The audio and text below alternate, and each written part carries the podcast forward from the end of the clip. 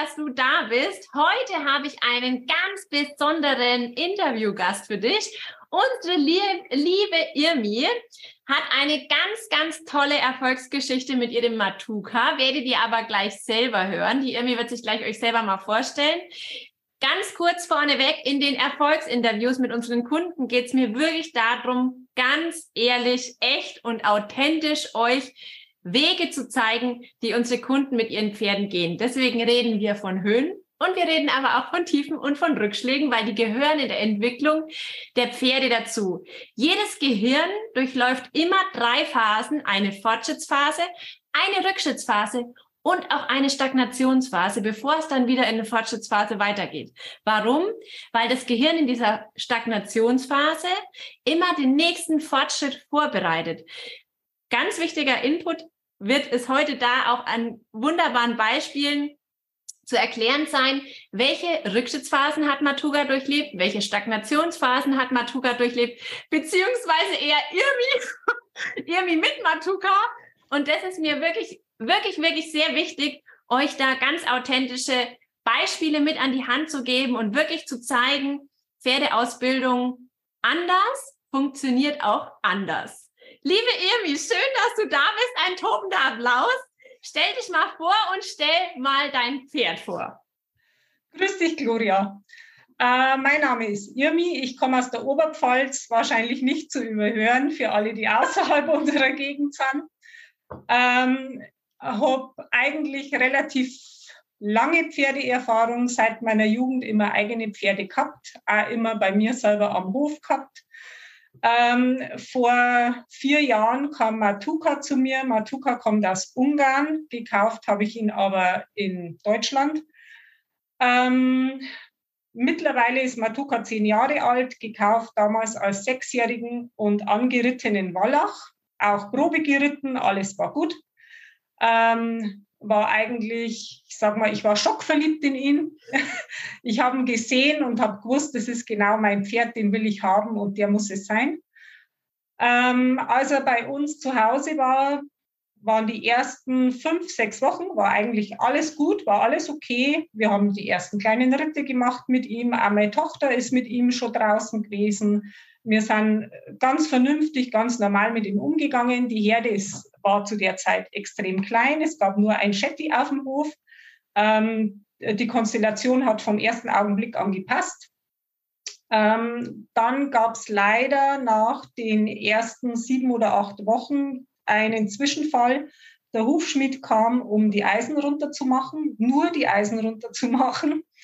Ähm, und als der Hufschmied das Gelände betrat, ähm, gab es eigentlich das, er, den ersten Moment, wo ich das Pferd von der anderen Seite gesehen habe. Äh, in dem Moment war der um 180 Grad gedreht. Der war panisch, der war nervös, der war voller Angst. Also die Augen aus, hat ihn wirklich aus dem Kopf getrieben. Die Nüstern waren dreimal so groß wie normalerweise. Der Kopf war wie bei einer Giraffe so hoch. Ähm, der ist eigentlich nur noch vor einer Ecke zur anderen gesprungen, obwohl ihn der Schmied noch nicht einmal berührt gehabt hat. Bei diesem Termin ist es auch nicht gelungen, alle vier Eisen runterzumachen, weil das einfach dann wirklich so gefährlich geworden ist, dass wir dann abgebrochen haben.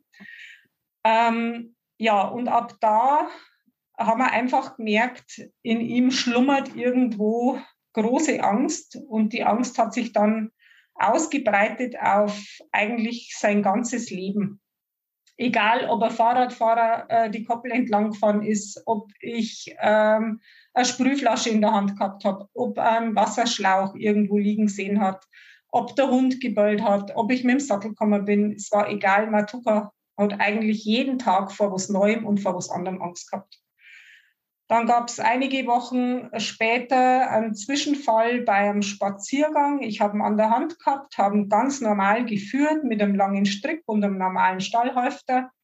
Ähm, bis heute unklar, vor was er eigentlich in dem Moment erschrocken ist, aber äh, so eine Schrecksekunde, dass er so einen Satz nach hinten gemacht hat, dass er mir bei dieser ruckartigen Bewegung die Schulter ausgekugelt hat. Und nach diesem Unfall ähm, hat eigentlich so eine richtige Abwärtsspirale angefangen. Also da waren wir dann beide einfach so verunsichert wahrscheinlich. Jeder hat so seine Ängste für sich getragen. Äh, Matuka hat eh schon vor allem Angst gehabt. Dann habe ich auch noch Unsicherheiten gehabt, ähm, dass er mich nicht falsch berührt, dass er nicht zu stark am Strick zieht, dass er keinen Satz nach hinten macht, weil meine Schulter hätte es einfach nicht ausgehalten. Der Heilungsprozess hat dann einfach auch fast ein halbes Jahr gedauert. Und in diesem halben Jahr hat sich das eigentlich massiv verschlechtert. Also wir haben uns fast nicht mehr annähern können. Das war einfach äh, für uns nicht mehr machbar, entspannt miteinander umzugehen. Und mit anderen Personen hat er von Anfang an sowieso schon ein bisschen Probleme gehabt. Also er äh, hat sich immer schwer getan, äh, wenn mehrere Leute um ihn herum waren oder Leute, die er nicht so gut kennt. Und irgendwann habe ich gemerkt, ich komme da nicht mehr weiter. Da helfen mir auch 30 Jahre Pferdeerfahrung nichts. Ich habe in meinem Leben schon unproblematische Pferde gehabt, will ich sagen. Aber das hat mir einfach nichts mehr weitergeholfen. Und dann bin ich ganz zufällig in der Bibliothek, man möchte es nicht glauben, auf das Buch vom Timo gestoßen. Und zwar nicht aufs eigentliche Pferdebuch, sondern auf das Buch, wo es um seinen Lebensweg geht. Zum Aufgeben ist es zu spät. Ach, ist ja witzig, das weiß ich gar nicht mehr. Ja.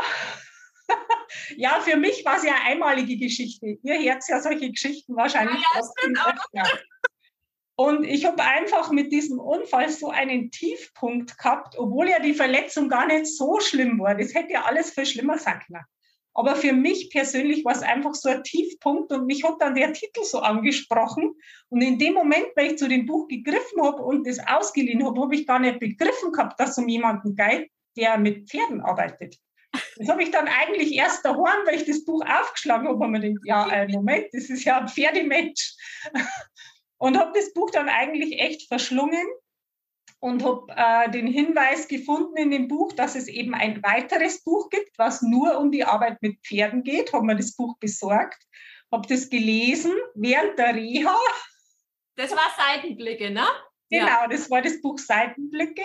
Ja. Ähm, und haben aber bei den ersten Seiten gedacht, also auf der allerersten Seite, da steht ja irgendwo, der, der Spiegel ist das Pferd von dir selbst. Oder, und wenn man das nicht anerkennt, dann macht es keinen Sinn äh, überhaupt daran zu arbeiten, weil man muss schon sich dessen bewusst sein, dass das eigene Verhalten auch das des Pferdes äh, beeinflusst.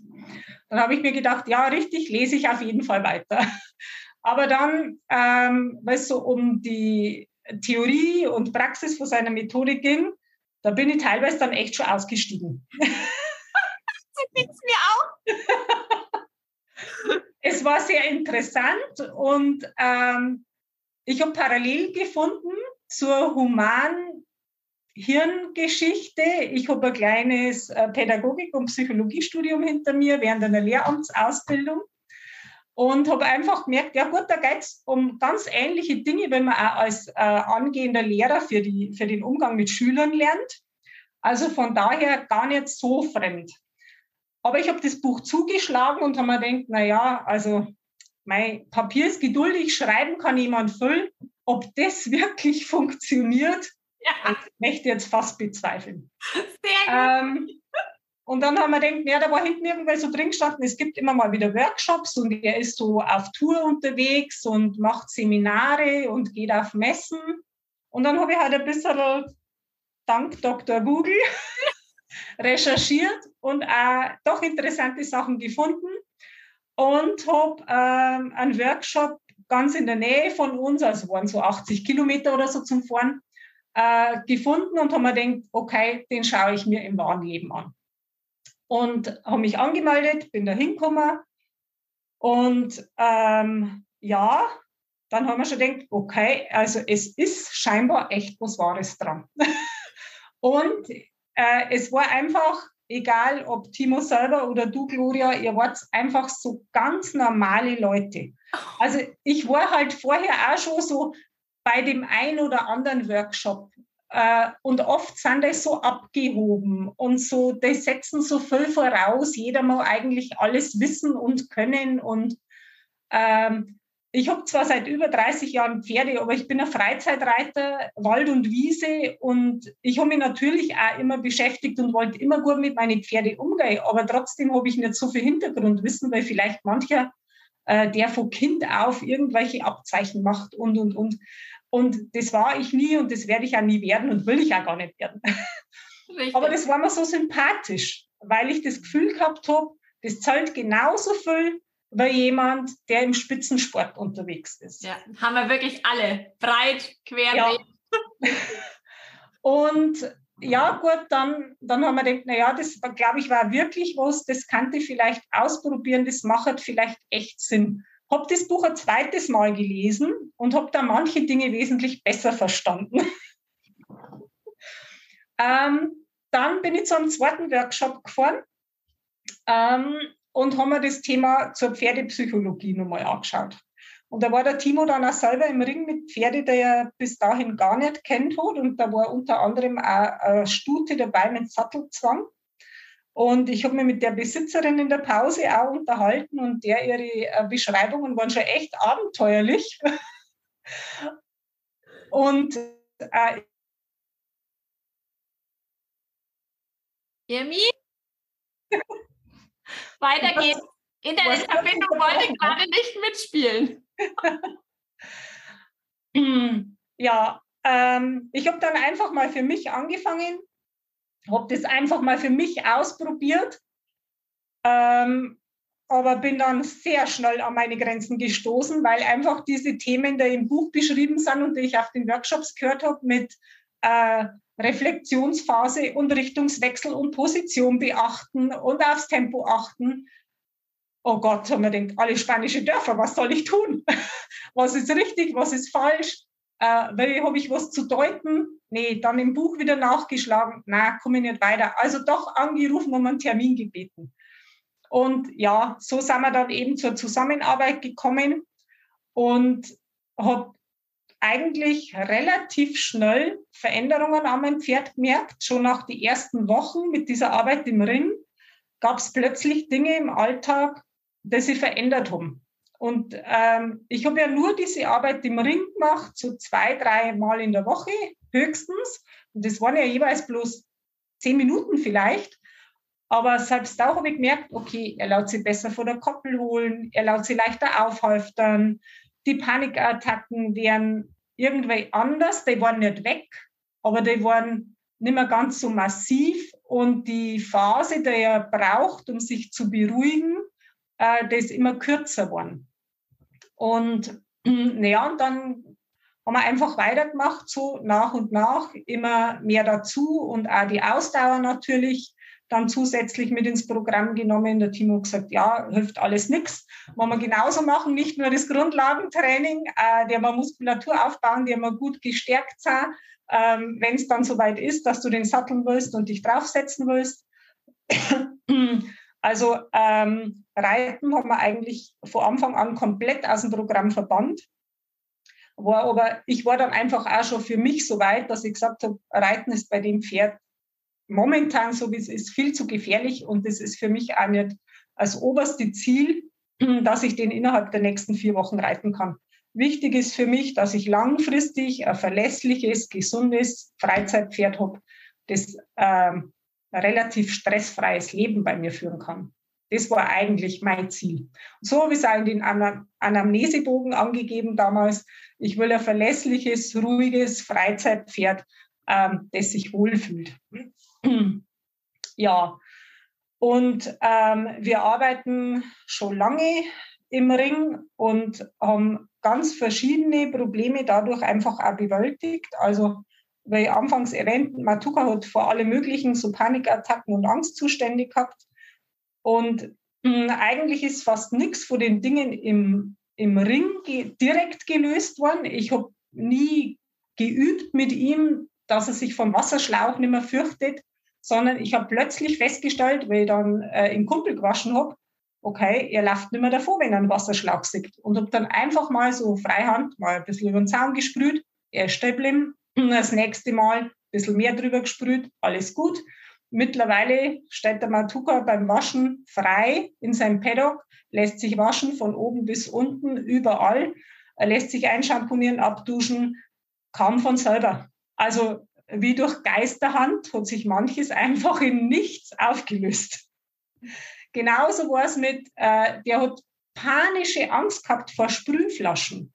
Also ich konnte den gar nicht mit Fliegenspray einsprühen, weil der ist mir vorher schon im Dreieck gesprungen.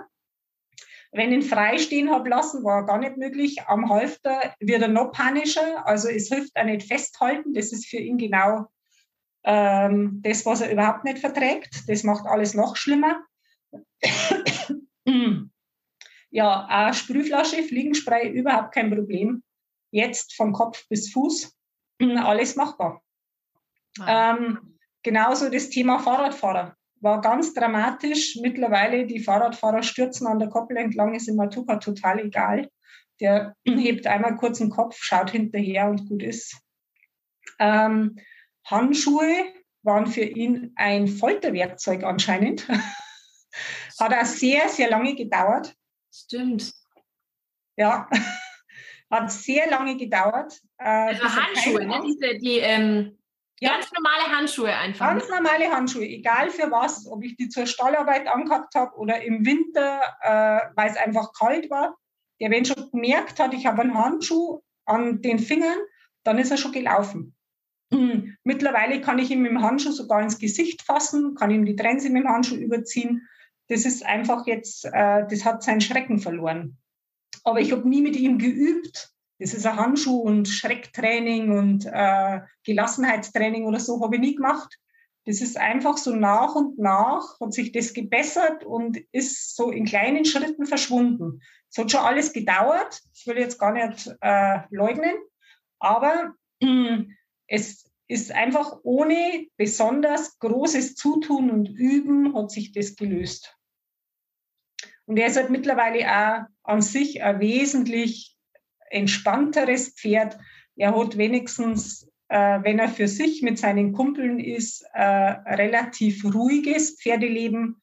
Und das freut mich einfach für ihn, dass er sich selber nicht mehr so, äh, so stresst und so äh, aufregen muss. Das äh, ist ja, geht ja irgendwann einmal auf die Gesundheit. Richtig. Dann haben wir Magenprobleme, dann geht das ganze Drama los, ne, wenn der Körper dann irgendwann anfängt, mit dem ganzen Stress nicht mehr klarzukommen. Irgendwie total genial, super erzählt. Also vielen, vielen Dank schon mal an der Stelle. Was jetzt für wirklich wichtig ist für Zuhörer, die noch nie was vom Timo gehört haben oder noch nie überhaupt mit der Methode sich befasst haben, was der große Unterschied ist. Ich würde da ein, zwei, drei Sätze dazu erzählen. Irgendwie, du kannst es gerne dann nochmal aus deiner Sicht ergänzen, weil es hört sich ja echt an, als würde der Timo da so ein bisschen Feenstaub über das Pferd drüber streuen, ja lässt die Menschen äh, maximal viermal pro Woche, a zehn Minuten, ja, so im, äh, im Roundpen arbeiten. Das ist übrigens auch nicht auf den Roundpen bezogen. Man kann das genauso gut auf einer Halle machen. Man kann das auch in einem Platz machen, überhaupt kein Problem. Also das ist nicht auf die Kreisbahn nur ausgelegt. Also man arbeitet 20 Minuten, äh, vier Tage die Woche und macht sonst nichts mit dem Pferd. Möglichst wirklich nichts anderes und es lösen sich Dinge in Luft auf, ob das jetzt teilweise wie bei Matuka der Wasserschlauch ist, der Handschuh, das äh, Einsprühen, ne, das ist alles so, oder auch teilweise bei anderen Pferden das Thema Verladen, das Thema Hufschmied, ja, das sind alles so, so Bausteine, wo teilweise wirklich von alleine verschwinden. Und jetzt fragt man sich natürlich, warum? Und was macht er da eigentlich? Und an der Stelle ist ganz wichtig zu verstehen, was der Timo primär anders macht, ist, dass der Timo mit den Pferden von innen nach außen arbeitet. Also man kann das sehr schön an dem Eisbergmodell erklären. Das sagt dir jetzt auch was, Irmi. Deswegen mhm. kann ich das mit dir gut, äh, gut äh, besprechen. Und zwar sind wir ja auch wir Menschen von fünf Prozent Bewusstsein gesteuert und von 95 Prozent Unterbewusstsein. Und die meisten Trainer gehen her und überlegen, welche Möglichkeiten habe ich, um meinem Pferd neue Verhaltensweisen anzutrainieren. Logisch, ne? Wenn jetzt zum Beispiel das Pferd irgendwelche Schwierigkeiten hat, wie kann ich dem Pferd helfen, neue Verhaltensweisen einzuüben? Und arbeiten mit diesen fünf Prozent Bewusstsein, mit diesen fünf Prozent die im präfrontalen Kortex, in der Ratio und wo die Pferde unterwegs sind und überlegen, welche Strategie, Strategien, welche Lösungswege gibt's. Und was der Timo macht, der ist, der macht, geht einen anderen Weg. Der geht in diese 95 Prozent Unterbewusstsein rein und schaut, was hat das Pferd für funktionale Muster angelegt im Gehirn und welche dysfunktionalen Muster im Gehirn gibt's.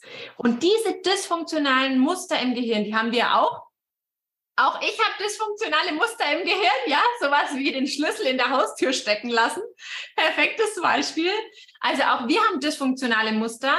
Und wenn man da reingeht und dem Pferd hilft, diese dysfunktionalen Muster aufzulösen und funktionale Muster im Unterbewusstsein zu verankern, dann entsteht es in dem Pferd, dass das Pferd ein ganz anderes Selbstvertrauen gewinnt, einen ganz anderen Selbstwert bekommt, sehr viel mehr Selbstbewusstsein erntet durch diese Arbeit und aus diesem gestärkten Pferd, aus sich selbst heraus, entwickelt das Pferd oft einen ganz anderen Zugang zu ursprünglichen Problemsituationen. Und Traumabewältigung bei Pferden ne, funktioniert nicht, indem dass man mit dem Pferd einfach wie so Art Pinsel über diese negativen Erfahrungen versucht drüber zu pinseln und mit dem Pferd einfach positive Erfahrungen, positive Erfahrungen zu sammeln, um diese negativen zu deckeln, sondern Traumabewältigung ist nur dann wirklich effektiv, wenn man anfängt, dieses Trauma aufzulösen. Und da muss man jetzt nicht wie im Fall von Matuka wissen, was passiert ist. Wir wissen bis heute nicht, was ihm passiert ist. Es gibt einen Grund, warum der Angst hat vor Handschuhen, warum mhm. der Angst hat, wenn der einen Schmied sieht, ja. Und diese ganzen äh, Ursprünge, wo es genau herkommt, das ist gar nicht mal wichtig. Es ist nur wichtig, ihm dabei zu helfen, dieses Trauma zu bewältigen. Und jetzt hat Irmi äh, äh, super viele Beispiele dafür gebracht. Und an der Stelle ist wirklich nochmal ganz wichtig, es bringt oft nichts mit den Pferden in Dauerschleife Dinge zu üben. Also zum Beispiel auch mit Wasserschlauch immer wieder die Pferde abzuspritzen, solange dieses Trauma in dem Pferd sitzt wird das Pferd es nicht nachhaltig lösen können, aus sich selbst heraus. Und es ist wie bei uns Menschen auch, die Motivation, wenn wir was lösen aus uns selbst heraus, ist viel höher von intrinsisch gesteuert, als wie wenn man von extrinsisch gesteuert sein Verhalten verändern soll. Zum Beispiel, ne, wenn, wenn ähm, ich jetzt rauchen würde und Irmi würde zu mir sagen, Gloria, hör doch bitte auf zu rauchen, ich hab dich so gern, würde ich mir denken, oh, für die Irmi mache ich das. Drei Wochen später würde ich aber denken, ach komm, naja, die Irmi hat mich auch weiterhin gern, auch wenn ich weiter rauche und ich falle zurück in mein altes Muster, weil es extrinsisch motiviert ist. Wenn Irmi aber jetzt mein Hausarzt wäre und würde sagen, Mensch, Gloria, deine Lunge schaut nicht so ganz gut aus, dann muss die Irmi mir nicht mal sagen, ich muss mit dem Rauchen aufhören. Da sitze ich zu Hause und denke mir, uh, ich glaube, mein Hausarzt, das war ein wichtiger Impuls. Ich glaube, ich höre auf zu rauchen. Und diese Entscheidung, ich höre auf zu rauchen, die führt nachhaltig zum Erfolg. Irmi, meine Liebe, du hast reingeschrieben in deinen Anamnesebogen, unvorhersehbare, unberechenbare Reaktionen meines Pferdes. Wie ist denn die heutige unvorhersehbare, äh, unberechenbare Reaktion? Wie ist denn jetzt deine Beziehung, also von dir aus gesehen, deine Beziehung zu deinem Pferd? Was hat sich da getan? Oh, nimmer zu vergleichen. Ähm, also ich glaube, wir haben mittlerweile eine sehr gute Beziehung zueinander. Mache ich einfach auch daran fest, der Matuka hat weiterhin große Probleme mit fremden Personen. Egal, ob das ein Tierarzt ist oder der Osteopath oder der Zahnarzt oder Hufpflege. Der tut sich einfach unheimlich schwer, wenn jemand anders was von ihm will. Deswegen denke ich, dass unsere Beziehung zueinander mittlerweile sehr intensiv ist weil er bei mir viele Sachen mitmacht, die er mit jemandem anders nicht mitmachen würde. Und diese unvorhersehbaren Reaktionen, die gibt es zwar beim ein oder anderen, bei der ein oder anderen Gelegenheit gibt es, aber das sind nicht mehr so unvorhersehbar wie damals. Mm, also jetzt äh, kann ich relativ gut auch damit umgehen. Natürlich haben wir uns auch aneinander gewöhnt. Manches hat auch die Zeit vielleicht mit sich gebracht.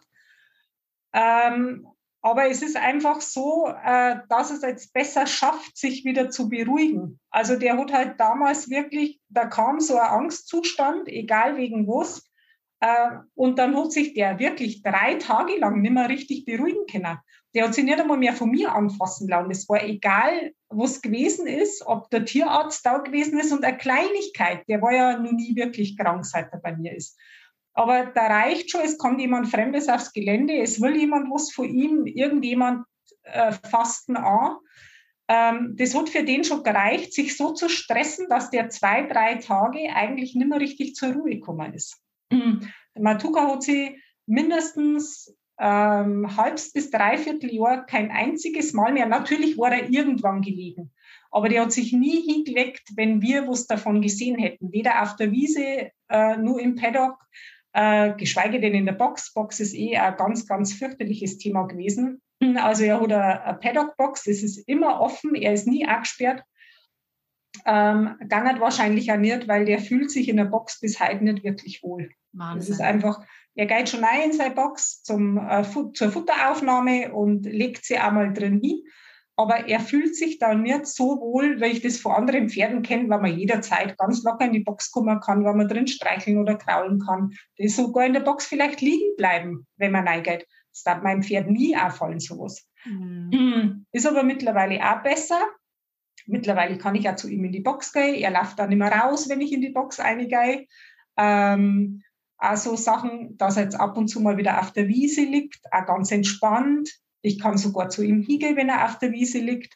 Das gibt es nicht so häufig wie bei vielen anderen Pferden aus meinem Bekanntenkreis, aber es passiert. und ähm, weil ich gemerkt habe, dass das einfach anders wird, das war, weil der angefangen hat, nicht mehr aus dem Ring rauszugehen, wenn wir mit dem Training fertig waren. Stimmt, stimmt, genau. Da, das ist auch ein ganz, ganz interessantes Beispiel für alle Zuhörer. Wir haben ja in der Trainingsfläche, mit, in, in der wir mit den Pferden arbeiten, nehmen wir auch nach einem gewissen Punkt, wenn das Trauma ein Stück weit stabilisiert ist und aufgelöst ist, nehmen wir immer die Leistungssteigerung mit dazu, die Gesunderhaltung, weil wie bei uns Menschen auch, ist für Pferde A und O, Sport zu machen, Bewegung zu machen, gesunde Bewegung, Muskelaufbau und so weiter. Und da arbeiten die Pferde wirklich sehr intensiv. Also unsere Leistungssteigerungsprogramme sind wirklich effektiv und intensiv, auch für unsere Pferde. Gloria, was sagst du da? Was hast du für die Pferde? Also ich schwitze ja manchmal mehr bei meinem Pferd. genau.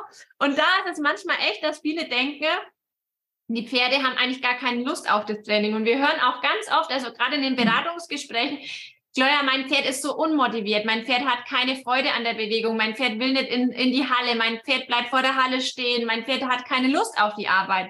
Und das Schöne ist, das ist das perfekte Beispiel auch dafür, ähm, Matuka verbindet diese Arbeitsfläche nicht mit Leistung, sondern erzähl mal irgendwie, mit was er sie verbindet. Ja, scheinbar mit der größten Sicherheit, der irgendwas bieten kann und mit, mit Ruhe und Entspannung, äh, weil der hat dann irgendwann angefangen, freiwillig in den Ring rein zu marschieren und da drin einfach mal drei bis fünf Minuten abzuwarten. Kommt's? Passiert irgendwas? Mach mal jetzt was? Oder wälze ich mich einmal bloß drin und verschwindet wieder?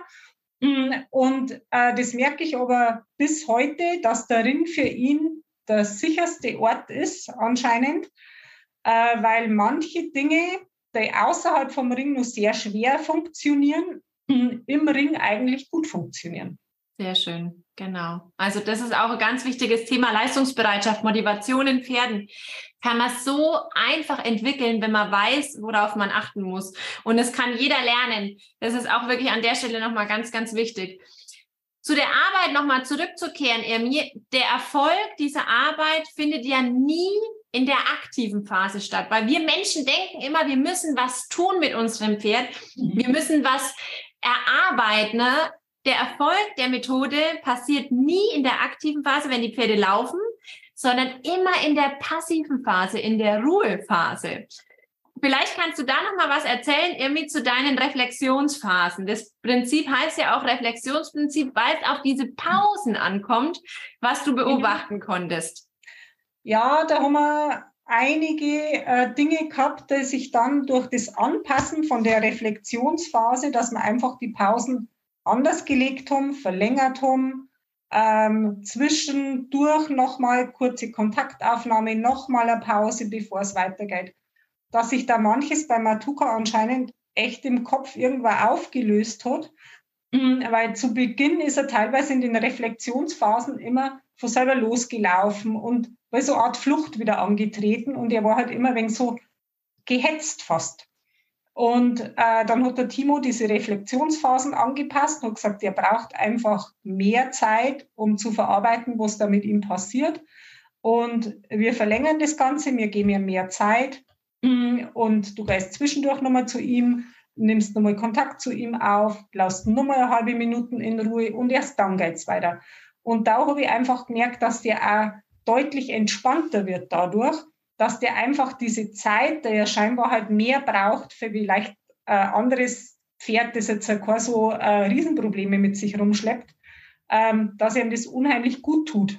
Und äh, ganz extrem ist es auch mit diesen Pausen, ähm, ist zwar jetzt nicht direkt die Reflexionsphase, aber vielleicht darf ich das trotzdem erzählen, Julia. Ja, klar, erzähl. Ähm, wir haben ja ganz, ganz große Probleme gehabt mit dem Thema Hufe geben. Also nach diesem äh, Termin mit dem Hufschmied hat der Matuka einfach keine Hufe mehr gehoben. Egal wer zu ihm gegangen ist, der ist schon geflüchtet, der ist schon panisch geworden, wenn bloß jemand in die Nähe von seinen Beinen gekommen ist.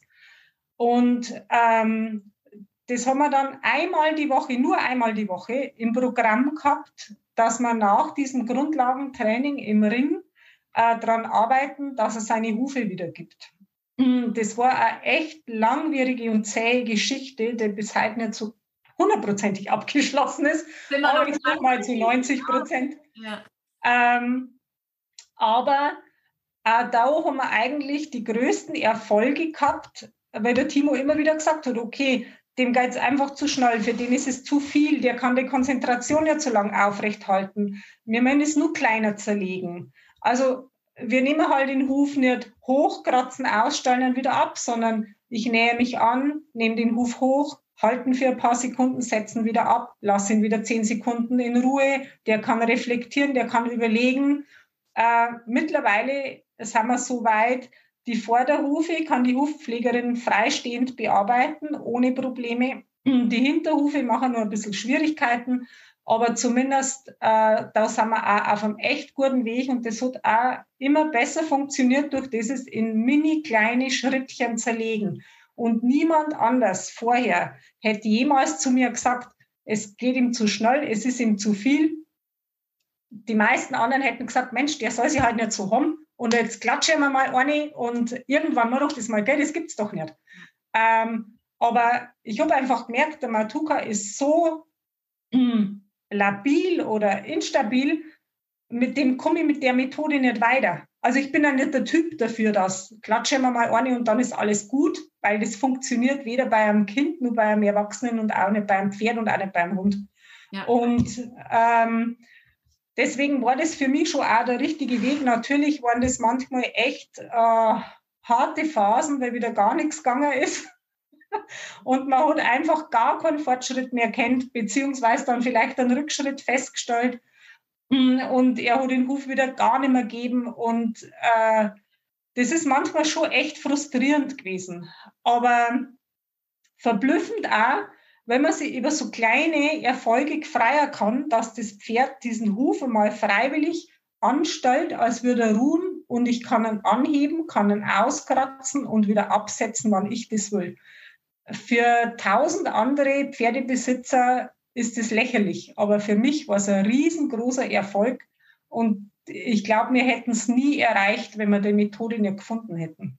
Oh, wie schön. Ach, Irmi. Aber das, weißt du, was mich immer so am allermeisten freut, ist, wer Matuka kennt, ja, Matuka ist ein Pferd, der von außen las, lässt er sich das nicht Anze also er gibt keinerlei Anzeichen von außen, dass der innerlich so gestresst ist. Das ist ein Pferd, der wirkt von außen tief entspannt. Ne, weil man denkt ja immer, man merkt Pferden den Stress an. Und das war auch für mich mit Amatuka sehr, sehr interessant, weil das so feine Nuancen waren. Und du hast da auch irgendwie so einen tollen Blick dafür entwickelt. Du bist von Anfang an eine sehr engagierte Pferdebesitzerin gewesen, die den Matuka immer wirklich in den Vordergrund gestellt hat, der die immer bereit war, ihre eigenen Bedürfnisse nach hinten zu stellen, um dem Pferd wirklich zu helfen. Und jetzt zu sehen, wie er wirklich wie er wirklich entspannen kann, wie er an Lebensqualität dazu gewonnen hat, ja, wie er jetzt plötzlich Verbindung, neues Vertrauen zu Menschen aufbaut, gerade zu dieser neuen Hofpflegerin. Mhm. Das ist einfach wirklich dieser Erfolg zu sehen, wie man dem Pferd wirklich in der Tiefe nachhaltig das Leben verbessern konnte. Ja, und der Matuka war ja eigentlich nur trotzdem sehr junges Pferd und ich wollte ihm einfach nicht äh, sein Leben vermiesen und verbauen, indem er da jetzt einfach rumwurschtelt und, und 100.000 Sachen probiert, die ja dann doch nicht fruchten.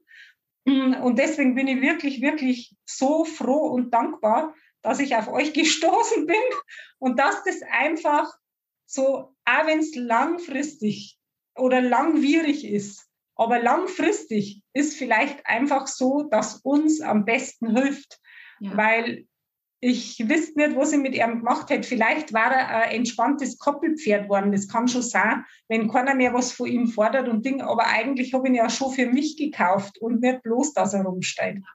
Und auch wenn das Reiten immer noch hinten ansteigt, ähm, aber das war ja für mich nie so im Vordergrund. Also für mich ist einfach auch ganz, ganz äh, toll, wenn ich sehe, weil sich das Pferd entwickelt, weil er in seinem Alltag immer ruhiger wird, immer entspannter wird, auch immer in der Herde einfach äh, besser zurechtkommt und weniger gestresst ist. Und das Reiten, das Thema, mein, das irgendwann, wir sind ja schon drüber. Ja, wir sind dran. wir sind dran. Also hätte ich ja äh, damals auch nicht mehr gedacht, dass das jemals noch was wird, so explosiv, wie er oft war. Und der Timo hat ja dann irgendwann einmal zu mir in einem äh, Coaching gesagt, ja, aber das ist dann bei dir auch mal so. Den Sattelst dann freistehen und dann setzt die drauf und dann wird das alles mal ganz entspannt losgehen. Und äh, ich habe wirklich lachen meinen. Ich habe mir gedacht, also hat es jetzt nur nicht begriffen. Kennt es der in Matuka immer noch nicht nach so vielen Trainings? Das gibt's doch nicht der wird nie freiwillig da neben mir stehen bleiben und warten, bis ich drauf sitze. Doch, er macht's. Er macht's einfach so. Also er laut sich total entspannt freistehen, satteln, ohne dass wir das Mords geübt haben, sondern das war dann einfach so. Wir haben ihm heute Zeit gegeben, wenn wir Satteln angefangen haben, ist er erst immer mal nur geflüchtet. Und dann haben wir halt wieder angepasst, wieder kleinere Schritte gemacht, wieder das Ganze zerlegt, wieder mit längeren Pausen. Ähm, und mittlerweile sattel ich ihn freistehen, setze mich drauf. Wir machen nur keine große Ritte, um Gottes Willen, aber wir sind dran. Er macht die ersten Schritte. Wir bleiben immer nur in seinem sicheren Ring, weil er sich einfach äh, gut fühlt. Und ich bin guter Dinge, dass das wird. Und das wird bestimmt auch nur, bevor er in Rente geht. Absolut. Irmi ist ja noch so jung. Irmi, ich danke dir von Herzen für diese tolle Geschichte. Ähm, für alle, die jetzt zugehört haben, wer die Irmi, wer Fragen hat an die Irmi, schreibt uns einfach wirklich gerne. Wer noch irgendwas wissen möchte, meldet euch. Wirklich, es geht uns wirklich auch darum, dass ihr Kontakt aufbauen könnt, dass ihr mal nachfragen könnt, dass ihr auch seht, andere haben auch Pferde mit Herausforderungen und wir sind manchmal wirklich die Spielverderber für die Pferdebesitzer, aber wir sind immer die Spielpartner der Pferde. Also Fokus ist immer darauf, erstmal nach dem Pferd zu gucken, das Fundament stabil zu machen. Und wenn das Fundament stabil ist, dann ist ganz egal, was ihr macht. Wir haben äh, Reiter aus den verschiedensten Reitweisen, aus den verschiedensten Feldern. Ob ihr später sagt, wir machen jetzt ein Kutschpferd draus oder was auch immer, aber diese Basis, das Fundament muss stehen, wie bei uns Menschen auch, ist dieses Innere, diese Persönlichkeitsentwicklung aus sich selbst heraus das A und O, um wirklich ein gesundes, glückliches und erfolgreiches Leben zu führen, ob es jetzt der Mensch ist oder ob es das Pferd ist. Liebe Irmi, kannst du vielleicht noch jemanden was mit auf den Weg geben als Schlusssatz, der ähm, an dem ähnlichen Punkt ist wie du damals? Hm. Schlusssatz. Ähm, Lass dir durch Zeit, gar keinen Stress.